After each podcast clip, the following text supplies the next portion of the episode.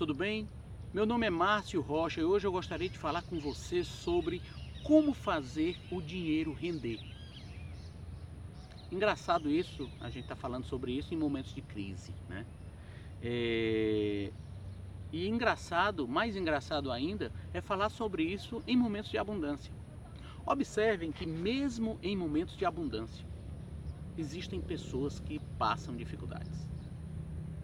Em momentos de crise, mais pessoas passam dificuldades. E aquelas que já não tinham tanta facilidade em lidar com o dinheiro, essas se perdem de vez. Bom, existem algumas dicas, obviamente que não existe uma fórmula mágica, porque senão todos os nossos problemas financeiros estariam resolvidos. Mas existem algumas dicas interessantes em como lidar com o dinheiro. Estamos falando aqui sempre de negócios, de empresas, de como fazer o seu dinheiro render dentro da empresa, como a sua empresa ter lucro, como a sua empresa ter resultados. Bom, como eu sempre venho colocando, a gente sempre deve partir do, do básico. Comece a estudar a sua empresa. Dê uma parada e comece a pensar a sua empresa. É muito importante que você tenha isso no papel, bem desenhado. Qual o objetivo principal da sua empresa? Qual o foco da sua empresa? Em que mercado ela vai estar atuando? Qual o cliente que ela quer atender? Qual o produto ou serviço que está adequado a este cliente especificamente? E aí vem uma primeira observação. Muitas vezes as pessoas querem atender a todos os clientes, a todos os mercados. Raul Candeloro da Venda Mais chama isso de estratégia mata burro. Quer fazer tudo para todo mundo. Isso é um grande erro. Seja especialista, ou seja, seja muito bom naquilo que você faz. Bom, passado esse momento em que você já teve o foco, já desenhou para onde você quer ir, qual o objetivo, qual a missão da sua empresa, por que, que ela existe, qual a razão de ser da sua empresa, daí o nome razão social, é a razão de ser da empresa. É muito importante você saber se a sua operação, ou seja, se o seu dia a dia, se o dia a dia da empresa é rentável, ou seja, a sua planilha de custos deve ser bem colocada no papel. Anote tudo, não precisa ser nada muito complicado. Mesmo que você tenha uma microempresa ou você tenha uma empresa de grande porte, você deve colocar no papel o que é que eu estou gastando, o que é que eu estou recebendo e fazer esse comparativo.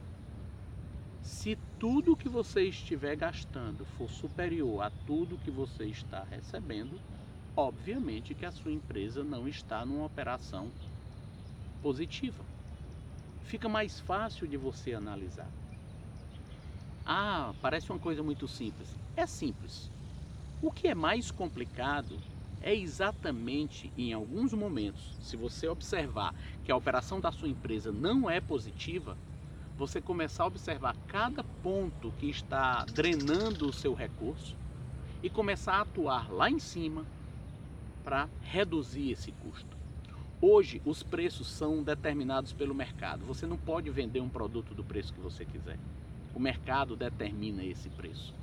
Agora, a questão dos custos, nos custos está o grande segredo. Exatamente você chegar e começar a estudar cada um. Qual é a real necessidade daquele custo dentro, dentro da minha empresa? A forma como eu estou trabalhando aquele determinado processo é a forma mais otimizada, ou seja, é a que me dá o maior retorno com o menor investimento, é o que me dá o maior retorno com o menor custo, com a menor despesa. A gente tem que repensar cada processo, cada processo dentro da empresa, cada conta, cada ponto que está drenando o recurso disponível. É por isso que é importante colocar no papel. Porque no momento em que você não sabe para onde o dinheiro está indo, e se você tomou nota de cada centavo que você está gastando, quer seja no cafezinho no final do dia ou no início do dia, quer seja num grande investimento que você faz no maquinário, nos, nos insumos, na matéria-prima, na compra e venda de produtos, você deve colocar tudo isso no papel. Depois é sair analisando item a item e tomando nota de tudo isso. Essa é a forma de gerir uma empresa de uma forma simples e prática, para que a gente consiga ter um bom resultado. Depois disso, depois de feito esse dever de casa, vem outra dica muito importante. Tenha sempre uma reserva. Faça sempre a sua poupança. Daquilo que está dando como resultado, separe algo para ir criando o seu colchão. Isso vai ser muito útil nos momentos de dificuldade. E a segunda dica, também crie a sua chamada verba de guerra, ou seja, aquela parte do dinheiro que sobrou para que você possa fazer investimentos em algo que tem um risco maior, mas que não coloque em risco a sua empresa. Fica a dica para que você, a cada dia, trabalhe a gestão da sua empresa, da sua organização, de uma forma mais otimizada. Se você gostou do vídeo, curta, curta a nossa página, deixe o seu comentário, deixe aí o seu e-mail para que a gente vá entrando em contato também por esse, por esse outro meio. É, convide os seus amigos para que eles façam parte dessa comunidade e principalmente não deixe de enviar o seu tema para que a gente vá conversando aqui ao longo da semana.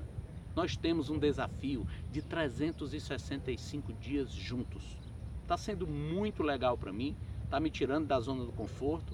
Estou né? aqui em pleno final de semana gravando os vídeos para que eu tenha essa proximidade com você. E eu espero que você mande o seu recado aí do outro lado. Tá bom? Grande abraço, fiquemos com Deus. Valeu!